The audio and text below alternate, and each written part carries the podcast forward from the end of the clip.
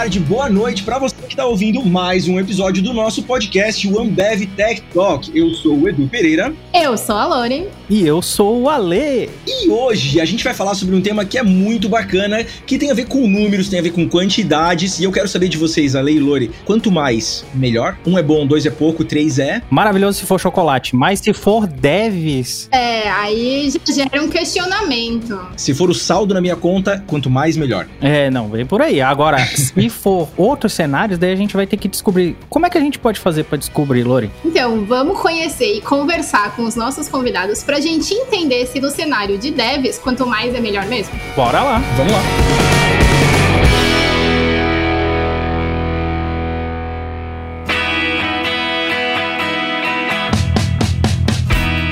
Então vamos conhecer os nossos convidados deste episódio. Bruna, conta pra gente quem é você. Oi, eu sou a Bruna. Tô cuidando da parte de mobile aqui, então tô supervisionando os times, melhorando as métricas com ele, levando qualidade para os nossos projetos mobile. E eu também tô ingressando na parte de arquitetura de software. É, meu background principal é Swift, iOS, que foi de onde eu vim, do Apple Developer Academy, e é isso. Legal. Manu, conta pra gente quem é você. Bom, não é meu primeiro bate-papo aqui com a galera, mas pode ser o primeiro podcast que você está ouvindo. Eu sou a Manu, todo mundo me conhece como Manu aqui na BebTech. Eu sou responsável pelo chapter de qualidade de software. Sou baiana, indo um pouquinho aí além das letras, né? A gente fala além dos rótulos. Eu sou de uma cidadezinha chamada Teixeira de Freitas, na Bahia, e já estou aqui há bastante tempo em São Paulo e agora de uma forma remota. Boa. E Luiz, nosso terceiro e último convidado, quem é você, cara? Fala pessoal, eu sou o Luiz Tomás, eu trabalho na Ambev Global Tech com o time de automações e Digital Workplace. Eu tenho pouco tempo de casa, eu entrei ano passado como estagiário, fui efetivado no final do ano e desde então eu venho me apaixonando pelo mundo da automação.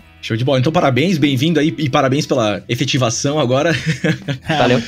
Muito bom. E hoje a gente vai falar sobre mais devs é igual a mais desenvolvimento. Então eu quero perguntar para vocês já logo de cara, se a gente tiver mais pessoas num projeto, significa que a gente tem mais agilidade? A gente tá desenvolvendo mais? Lutem. Não, porém depende, eu acho. Por que você acha isso, Luiz? Porque depende da organização, acho, do, do projeto, ou como que o time vai se comunicar. Porque, a princípio, quando eu penso em muita gente, eu, eu penso em ruído. Muita aglomeração, muita gente trocando informação para lá e para cá. Então, eu acho que a maior dificuldade, a princípio, quando eu vejo essa, esse pensamento, é, é realmente tentar imaginar como seria tratar essa comunicação e gerenciamento do time.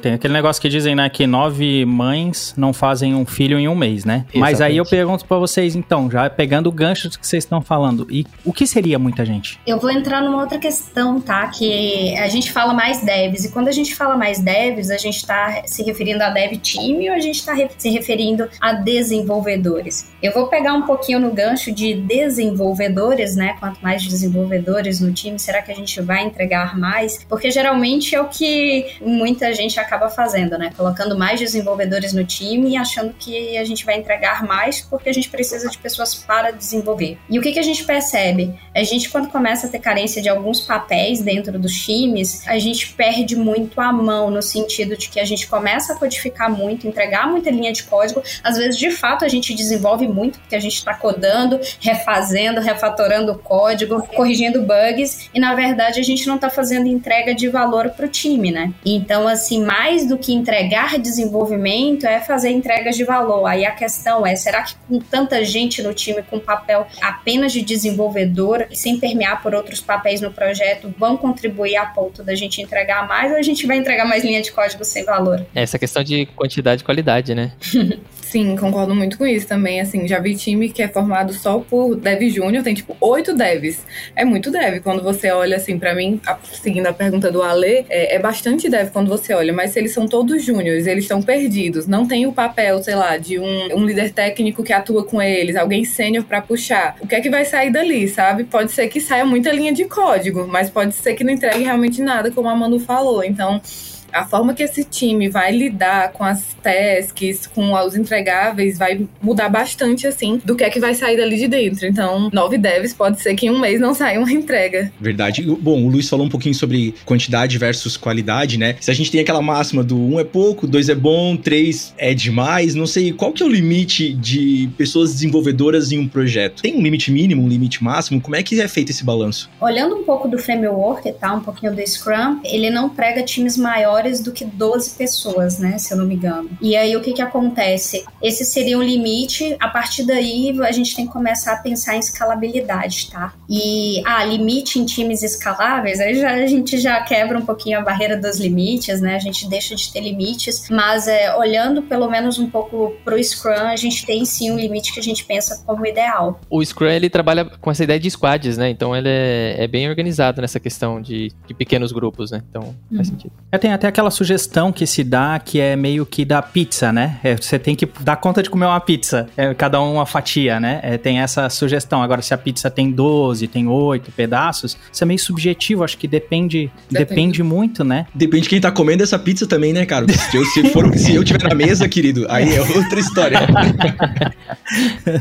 né? Depende muito do projeto também, né? O que é que você quer entregar. Assim, às vezes tem um projeto que é só back-end e front-web. Pra que tanto dev? Entendeu? Então, às vezes você consegue enxugar um pouco mais, mas às vezes é mobile, front-web, back-end. Às vezes tem até uma parte mais é, com hardware, assim. Então, o time vai crescendo, né? E aí você consegue ampliar um pouco, porque cada um tem papéis diferentes, assim. Mas eu acho que para fazer a mesma coisa, talvez um número chave, assim, três. Acho que mais que três fazendo o mesmo papel, tipo back-ends, três back-ends já é um ótimo número. Mais que isso, talvez comece a dar um pouquinho de ruído. Será que tem teste para todo mundo? Entendeu? Então já começa você a repensar se tá valendo a pena aquele número, talvez. É muito legal falar disso, que a gente pensa muito na questão de modularidade, né? Porque se pensar, tem. E do tempo também que você depende para entregar isso. Porque eu já vi jogo indie feito por uma única pessoa, um desenvolvedor, que ele não só programa, ele desenha, ele mexe lá na, na, no Unity ou no Unreal Engine, sei lá o que for, faz até a música, faz tudo, de ponta a ponta, mas leva uns 5 anos fazendo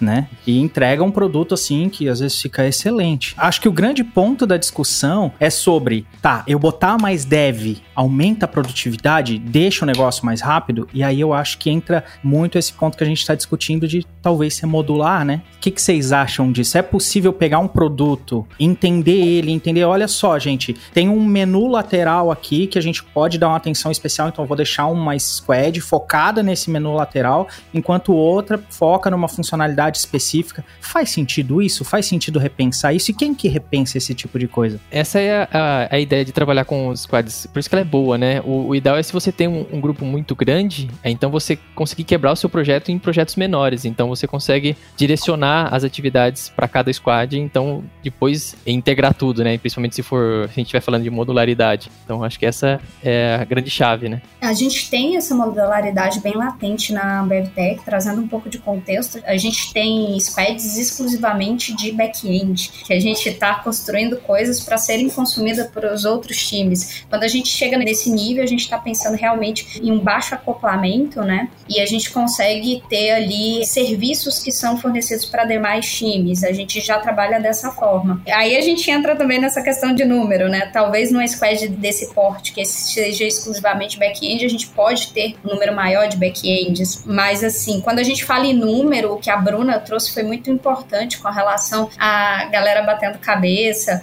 ou a comunicação cruzada que acaba tendo nos projetos. Quando a gente tem um número muito grande de pessoas, muita coisa acaba ficando no ruído, nem tudo acaba estando na história e muita coisa fica subjetiva. E como a gente sabe, é um ponto-chave em qualquer projeto, desde de projetos tradicionais até projetos ágeis, a comunicação é sempre o ponto de sucesso ou fracasso nos projetos. Então a gente precisa ter bastante atenção para esse item. Sim, acho que a comunicação é a chave aí. Às vezes você pode até ter um grupo maior, assim, que a pessoa possa olhar, nossa, que grupo gigante. Mas às vezes eles estão tão engajados, eles sabem tão bem como se dividir entre o que ele tem, eles têm que fazer, que aquilo vai fluir. Mas assim, a chance de você encontrar um grupo desse é muito mais difícil, entendeu? Então tem que estar tá tudo muito bem encaixado para que esses devs consigam trazer algo maior. Eu tava lendo, acho que foi no Arquitetura Limpa, assim, que ele fala que, tipo, times grandes fazem mais sentido quando você já tem um código muito bem estruturado, que as pessoas sabem se mexer muito bem, que elas entendem muito bem o que tá ali. Se você tem, e aí isso ajuda, sabe? Agora, se você tá bagunçado, se aquilo não tem arquitetura direito, se ninguém sabe se mexer, nossa, você vai botar mais gente para ficar enlouquecendo ali, batendo a cabeça junto, realmente. Tem um ditado que o pessoal diz, né, de que se você não quer decidir nada, então envolva muitas pessoas. Exatamente. E daí é um debate eterno que ninguém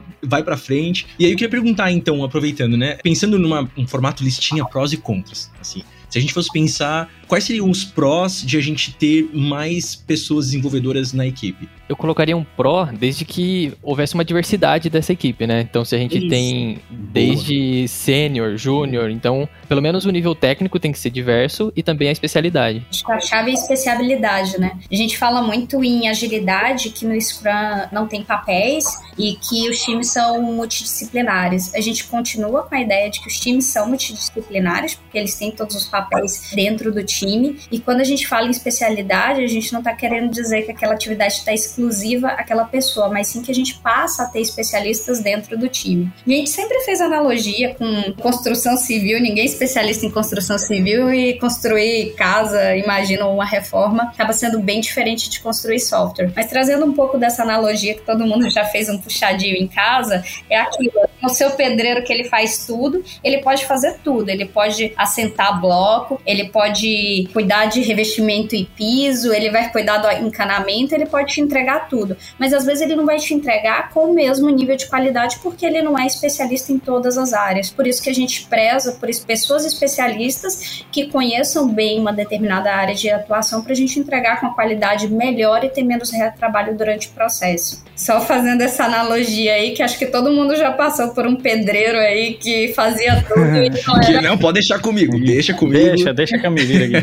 e pensando agora nos contras, gente, quais são os, alguns dos contras que a gente tem numa equipe que tem muita gente desenvolvedora? A gente sabe que só tem atrito se tiver interação. E quanto mais gente, mais interação, mais interação, maior chance de termos atritos. E às vezes esses atritos, eles não são nem atritos técnicos, mas são pessoas ali que estão desenvolvendo software. Então é uma, algo que a gente precisa ter realmente muita atenção. Uma equipe menor é mais fácil de você lidar com os problemas, de gerenciar esses problemas e conseguir ter ali um, uma sinergia energia de trabalho melhor. Eu acho que também você perde muito tempo para quebrar aquilo para aquela quantidade de gente. Então você tem um, algumas tasks, mas tem tanta gente que você vai ficar, meu Deus, com quem vai ficar essa task? Aí você vai deixando ela muito pequena e às vezes uma task que conseguiria ser feita em um dia, ela vai levar dois, porque tem duas pessoas fazendo pedacinhos muito pequenos e para acoplar eles vai ficar bem mais difícil. Então essa parte eu acho que vai causar efeito reverso. Em vez de você ganhar mais tempo, né, você vai ganhar menos entrega e mais tempo para fazer. Nossa, se você pega ainda esses pontos de que a gente combina no board, ah, eu conversei com tal pessoa que eu ia desenvolver isso. Aí a gente conversou, mas ninguém fez. Ninguém colocou a tarefa lá no board. Aí no final, quando a gente vai ver, tá lá parada a atividade. Então, realmente acaba virando um problemão. Tem o famoso achar o pai da criança, né? É, cachorro com Exato. muito dono morre de fome também, né? Isso. né? Exato. Verdade. Backlog gigante, imagine o tamanho da plane, imagine fazer o plane poker disso tudo e Nossa. depois a retro no final dessa galera. Nossa, mas e se você parar pra pensar, até a daily já fica cansativa, né? Se você colocar uma daily com um monte de gente para se atualizar e você tem que ficar ouvindo tudo, se não for aquela daily que você fala o seu e vai embora, você fica lá até o final, aí você vai boiando sobre o que tá acontecendo. Vai ter que ser um pitch de 30 segundos, né? vai, pra poder caber. É, e vocês tinham comentado ali sobre alguns princípios de. Até princípios de clean code, princípios de solid, alguma coisa até. A Bruna falou de, do, do clean architecture, né? E, e coisas nesse sentido. Daí eu fico pensando assim: tá bom, a gente escreve código para que a máquina entenda e que para que pessoas entendam também, porque você passa mais tempo até lendo do que escrevendo código, né? Então é normal que você escreva um código que se até como a Manu falou ali, baixo acoplamento, eu tinha citado também, né? Algumas coisas nesse sentido, para que você faça coisas modulares e consiga dar, dar um crescimento para isso. Aí eu pergunto para vocês o quão importante são essas boas práticas para o funcionamento de ter mais devs, né, envolvidos no, nesse produto e como que funciona assim, porque por exemplo, às vezes se, num grupo mais diverso, você também tem diversas ideias.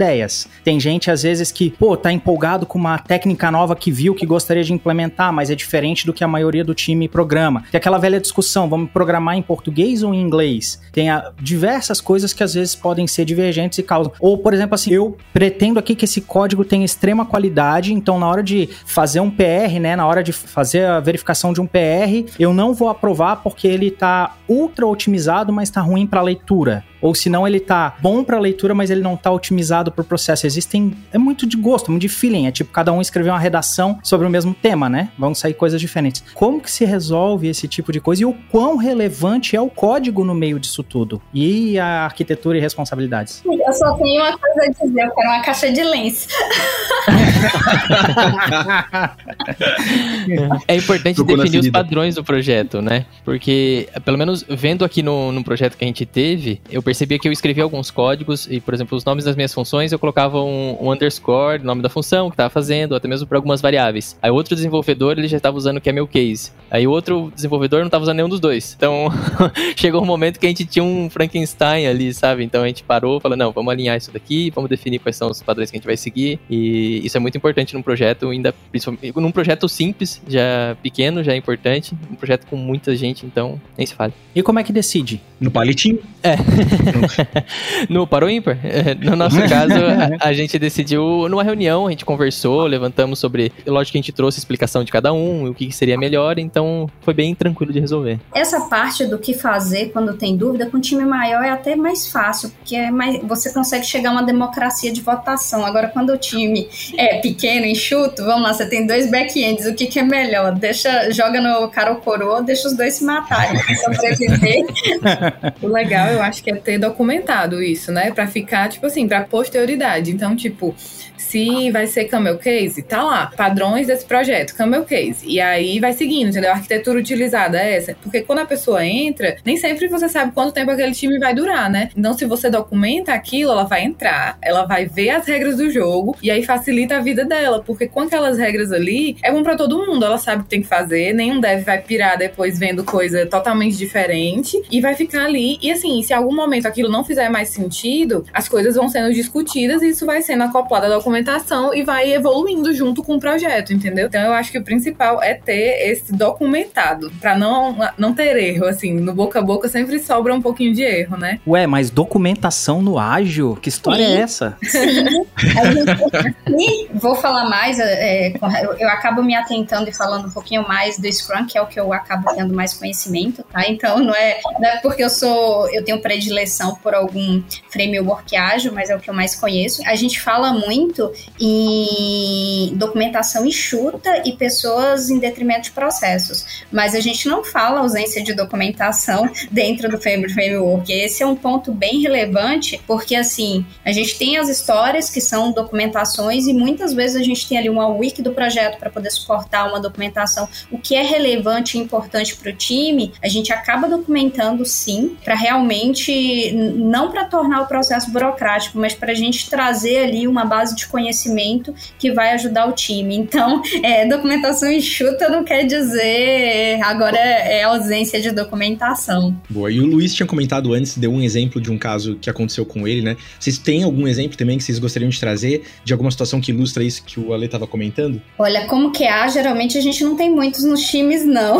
A gente é. passa pelo contrário, né? Da gente ter ali um QA pedindo, pelo amor de Deus, para ter mais, mais figuras com papel de qualidade dentro do time, para que a gente encontre fôlego para focar em outras coisas que não sejam somente as entregas de produto que a gente julga que é importante para o produto e estão ali um pouquinho no backstage, que, por exemplo, a questão de automação. Para a gente falar em, em agilidade nos projetos, a gente foca muito em automação de testes. Então, se eu tenho um QA ali no universo de desenvolvedores muito grande, eu vou ter um backlog muito grande sendo gerado para aquele time, eu vou ficar consumido pelas validações manuais daquelas histórias e me sobra pouco tempo para automatizar e ao mesmo tempo eu não consigo fazer automação dentro do projeto. Então, a gente, como QA, eu sofro um pouquinho mais pelo, pela quantidade menor de pessoas no time do que na quantidade maior. Mas a gente tem um trabalho aqui na WebTech de Blueprint, tá, dos times, em que a gente recomenda o que seria a quantidade mínima e máxima de QA dentro das squads. Para squads muito grandes, a gente não tem recomendado o número superior a dois QAs, tá? A gente foca muito em ter pessoas mais experientes no time, para a gente não criar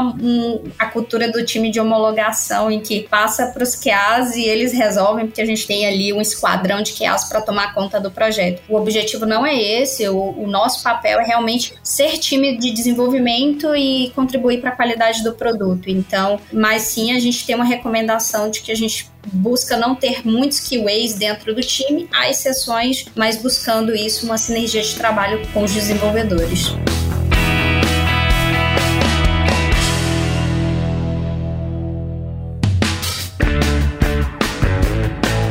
Cada três podcasts, mais ou menos, eu faço essa pergunta, porque eu gosto do caos. Brincadeira. Mas é porque. Quem é o responsável pela qualidade? É o QA? Claro que não. não exclusivamente, pelo menos, né? Não, vamos lá. É um estigma que a gente carrega, tá? Garantia assegurada, né? Então, que assegura a qualidade, não. Isso poderia ser no passado em projetos mais tradicionais, em que o QA realmente homologava e era a voz se aquilo sobe ou não para produção. A gente hoje fomenta que qualidade é responsabilidade do dev time, do time de desenvolvimento. E QA é parte desse time de desenvolvimento, então qualidade é responsabilidade de todo mundo. Vamos lá, o bug tá lá porque alguém codou com bug é, alguma coisa não foi estimada ou não foi pensada porque não fazia da história, parte da história dos critérios de aceite. Então, todo mundo estava envolvido no processo, então é importante todo o time entender que aquela entrega é uma entrega do time. Vocês sentem esse peso, essa responsa também? Tipo, Luiz, Bruna? Sim. Com certeza. É. Qualidade é tipo, a pessoa que joga qualidade só pra QA, ela tá querendo se livrar ali, né? Mas assim, é todo um processo. Se o QA vem e levanta uma coisa que foi feita errado, ele não consegue minimamente validar. A culpa é dele, assim, entendeu? Então acho que todo mundo tem que estar tá focado em qualidade. Até o pessoal de produto mesmo, assim. Se ele bota pouco tempo pra gente fazer uma tese, pra gente entregar alguma coisa, o que é que ele espera? Que saia tudo lindo, com qualidade mais bonita do mundo? Não dá, né? Então acho que todo mundo envolvido envolvido na cadeia até sair o negocinho para o usuário, tem que pensar em qualidade, porque e depois não pode vir cobrar só de um lado. Tem que estar todo mundo junto. Exatamente, todo mundo tem seu grau de responsabilidade ali. Então, gente, pegando um gancho, teve uma hora que a Bruna até comentou, né, sobre ah, a quantidade de júniors, né, num time por que, que eu tenho que ter uma certa quantidade de júniores em relação a pleno, a sênior, tal? Qual que é o sentido disso? Então, quer dizer que não adianta, por exemplo, vamos supor, até não adianta eu ter um, sair contratando todos os júniores que tem, porque tem um monte de gente que quer entrar, né? O pessoal quer uma oportunidade, quer estar tá lá no meio, mas por que que às vezes a gente até precisa frear isso? Qual que é o sentido disso? Evolução das pessoas, né? As pessoas elas evoluem muito mais pelo exemplo, pela observação, do que pelo material de leitura e leitura. Então, assim, ter alguém ali próximo dando a direção para que essa pessoa se desenvolva é muito importante, tá? Já tive trabalhos que a gente trabalhou com uma squad que era toda júnior e a entrega foi excelente, mas era uma entrega de baixa complexidade técnica. Então, é muito importante a gente mensurar isso. Na BevTech,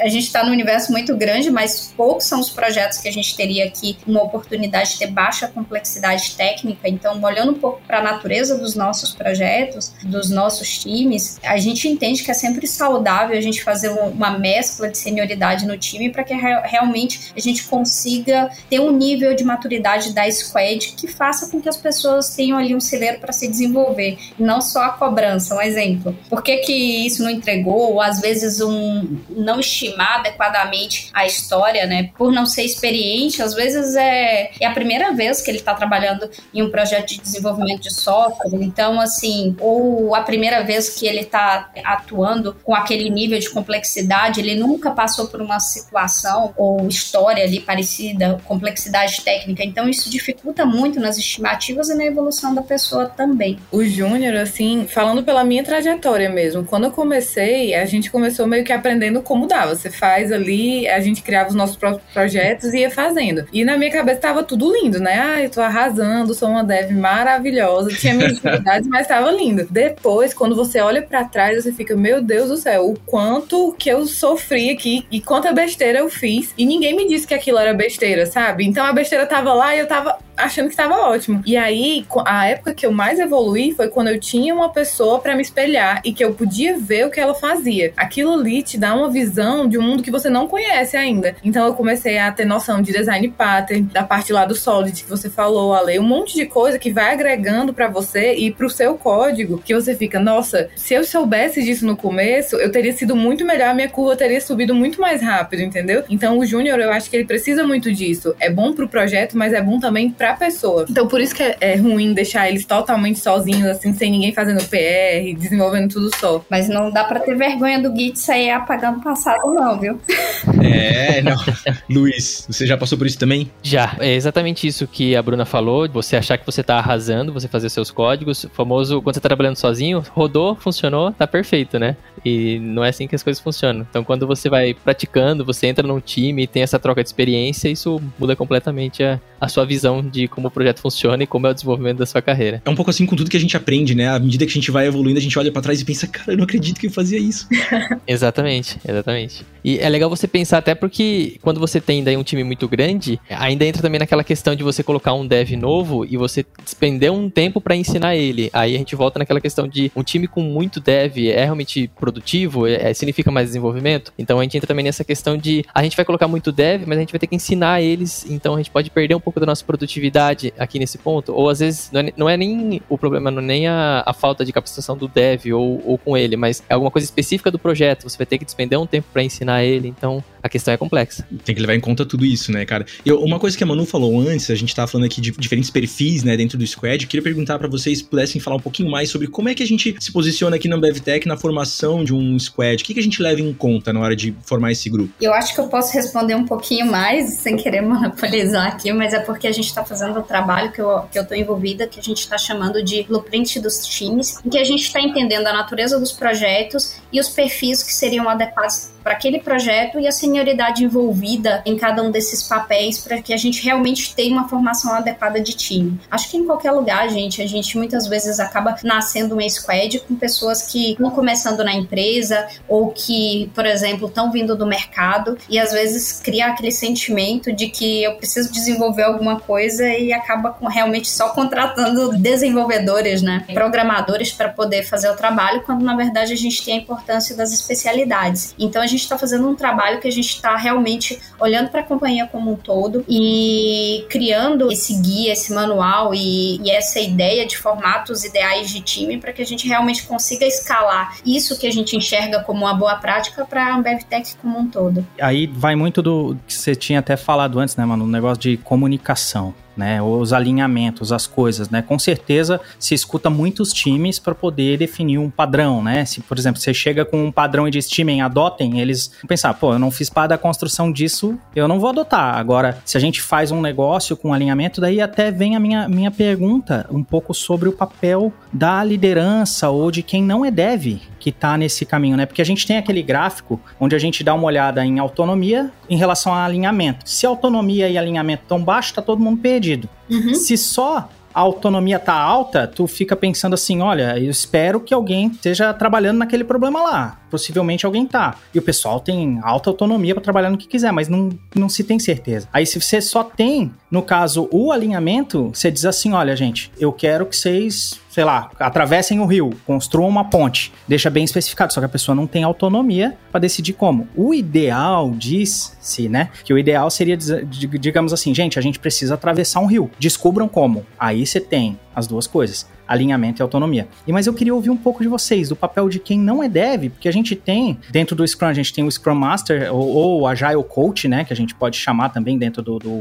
do método ágil, enfim. Queria ouvir um pouquinho de vocês, do, desses papéis do analista de negócios, do líder técnico, todo mundo é fundamental nessa parte, gerente, diretor e por aí vai. Como que funciona? Eu vou entrar na outra questão, né? Vou voltar um pouquinho para o blueprint dos times. O que a gente está definindo, na verdade, a gente está escalando, porque a gente já fez, já implantou, já observou, já colheu feedback e além do feedback do time, a gente olhou para alguns indicadores que a gente julga que são importantes para saber que a gente está no caminho certo. E eu vou falar de um indicador aqui que eu acho que é, se não um dos mais importantes na cadeia de desenvolvimento de software e é fácil de ser medido e acompanhado para a maioria das empresas, que é o NPS, né? Então a gente consegue saber se a gente está no caminho certo, se realmente quem está usando o produto está gostando e está enxergando que as coisas estão melhorando ali. Então Então, o trabalho que a gente está fazendo agora, ele já está em outro estágio. A gente já ouviu, já escutou, já implantou, já colheu indicadores, já colheu feedback e agora a gente está realmente escalando, que é o que a gente tem que fazer, né? Com, com qualquer projeto, né? Nem que o projeto não seja especificamente de software, mas seja um processo de apoio, a gente trabalha dessa forma. Eu acho que na hora dessa construção, assim, dos times, é legal envolver todas as camadas, assim, mas principalmente quem já tem é, vivência nisso, né? Porque,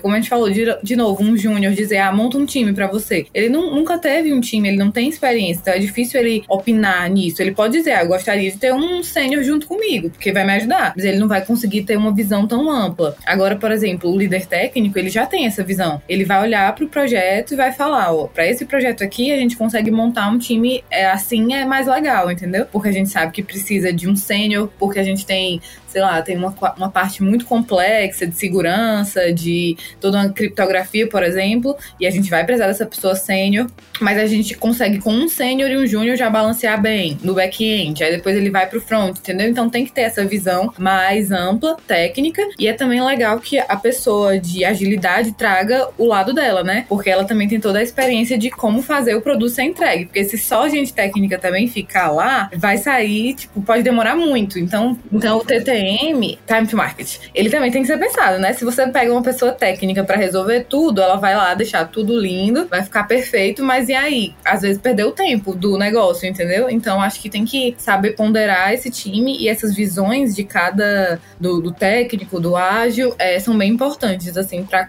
escolher essa composição. E aí, como a Manu falou, depois é validar, né? Ninguém sabe se a escolha é perfeita até que você teste ela e aí vai aprimorando. É outro ponto, tá, gente? Eu não sou dona do blueprint dos times, não. Eu sou uma pessoa envolvida, mas lá temos pessoas de agilidade, temos pessoas de design envolvidas, pessoas mais focadas em negócio. Então a gente tem um arcabouço de gente envolvida aí. Eu só contei um pedacinho dele, mas eu não sou dona do modelo, não. Sou só uma engrenagem aí dessa máquina. É difícil a gente, às vezes, englobar tudo, né? A partir da nossa perspectiva só, né? Mas eu queria aproveitar e perguntar também, você comentou a questão do NPS, né? É, que outros tipos de métricas que vocês usam para verificar se o que está sendo feito está gerando bons frutos aí? Quando eu falo em NPS, né, é muito fácil, mas, por exemplo, eu tenho, por exemplo, um aplicativo que está na loja, eu consigo colher o feedback desse aplicativo, se as pessoas estão tendo uma boa percepção, se estão avaliando ele de uma forma adequada, ou se eu consigo também extrair indicadores com relação a pontos de quebra, gargalos no meu software. Além disso, a gente também tem algumas outras métricas que a gente consegue extrair do ambiente de produção para saber como é que está sendo a jornada, como é que está sendo fluida essa jornada do nosso cliente. Além disso, a gente tem o feedback do time com relação à percepção de que as coisas estão melhores e, nossa, são indicadores pra caramba, mas deixa eu ver uhum. aqui. Tá, bug em produção, bug crítico em produção, né? Vamos olhar para o que, que a gente está pegando realmente que impacta o negócio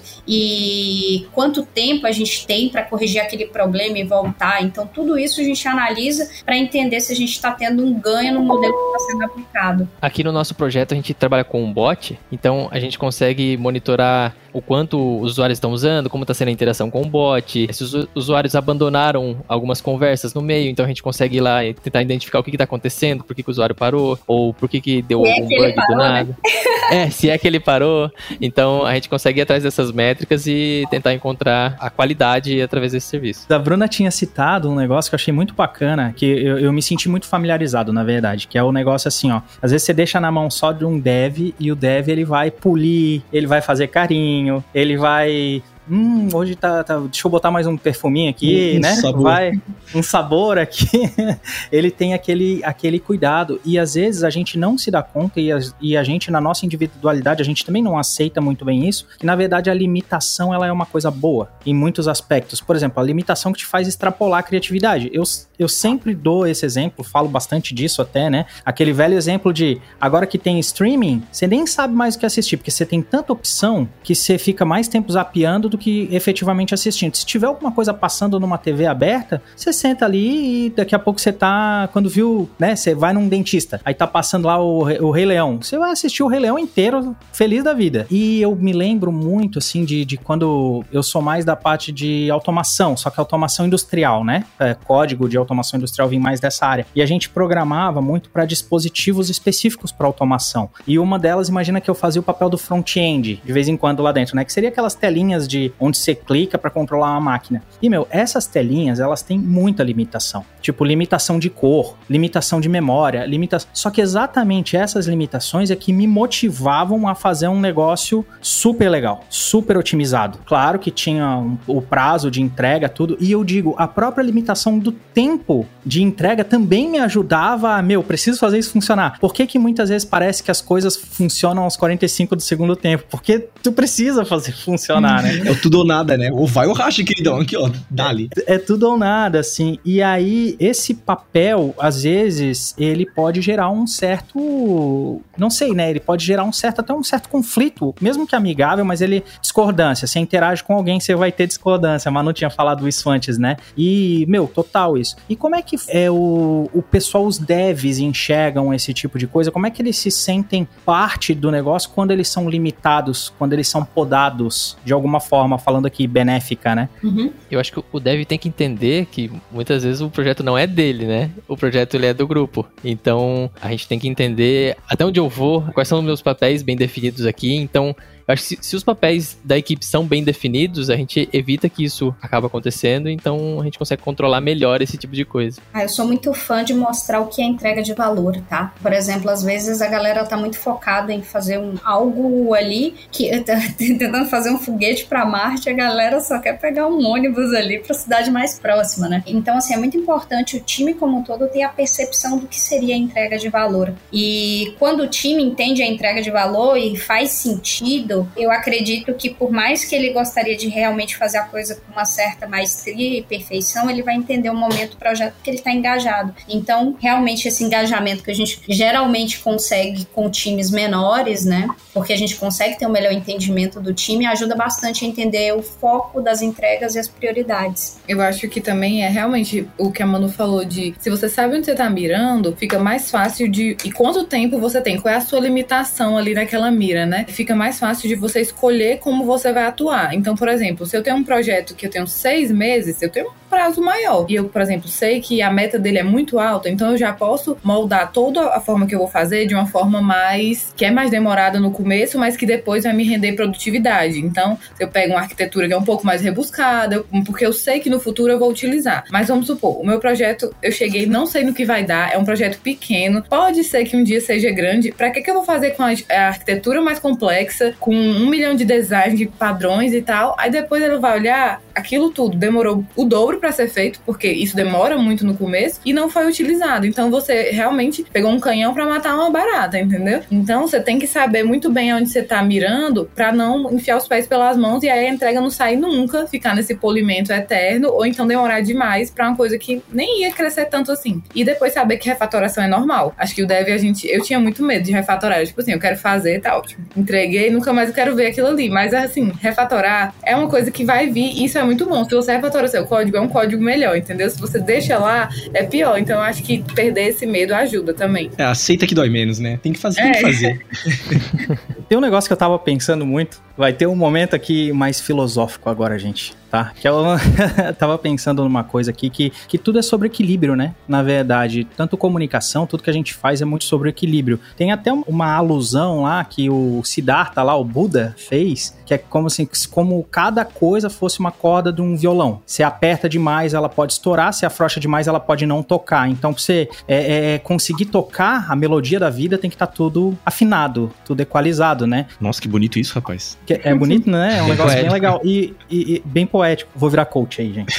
Então, e aí eu fico pensando muito nesse, nesse negócio, né? Desse equilíbrio, ele tem muito a ver com o cenário também que a gente tá vendo. Eu dei o exemplo do violão, mas poderia ser um cavaquinho, ia ser um ukulele, poderia ser uma flauta, poderia ser. Ou seja, existem cenários diferentes onde você tem que entender que o equilíbrio é diferente para cada música, para cada coisa indo dentro disso, né? E aí, assim, para casos, por exemplo, se eu botar mais devs no meu time, mas eu trabalhar com pair programming, ou às vezes num problema por um determinado tempo num war room, fazendo um mob, ou fazendo esse tipo de coisa, que foge daqueles números que a gente segue como padrão. O que, que vocês têm a falar sobre isso? Vocês acham que vale a pena a gente analisar cada caso? Como é que é essa experiência? Para tudo a gente tem que ter um padrão base. Você pega teu violão ali, ele tem que ter um afinamento mínimo para qualquer música e depois você vai ajustando e pivotando ele, né? Vai fazendo os ajustes para tocar um rock and roll que você precisa de mais grave. Então você vai fazendo os ajustes aí à medida que você vai trocando as suas músicas. E o projeto é a mesma coisa, né? Ajustes são feitos, a gente tem um padrão para nascer, mas ao mesmo tempo, como ele vai crescer e como ele vai morrer, isso vai se determinando ao longo da vida do projeto. Então, qualquer projeto a gente pode ter fases aí em que algum momento ele estava em uma ascensão crescida muito grande que a gente precisava de um time maior, ou talvez ele era muito pequeno no começo e cresceu depois. Então a gente precisa fazer ajustes, né, à medida que o projeto vai se desenvolvendo. E, e cada projeto é tão único, né? Então é realmente impossível você prever o, como ele vai ser até o final. Realmente, se você tem um, um projeto padrão pro começo, pelo menos, mas depois ele vai floreando da sua melhor forma. Muito bom, pessoal. Obrigadão por toda a contribuição que vocês deram até agora, mas chegamos no momento do nosso quadro Deploy de Sexta. Tudo aquilo que você não precisa saber sobre os nossos convidados, mas a gente vai perguntar mesmo assim. Então, editor, solta a vinheta.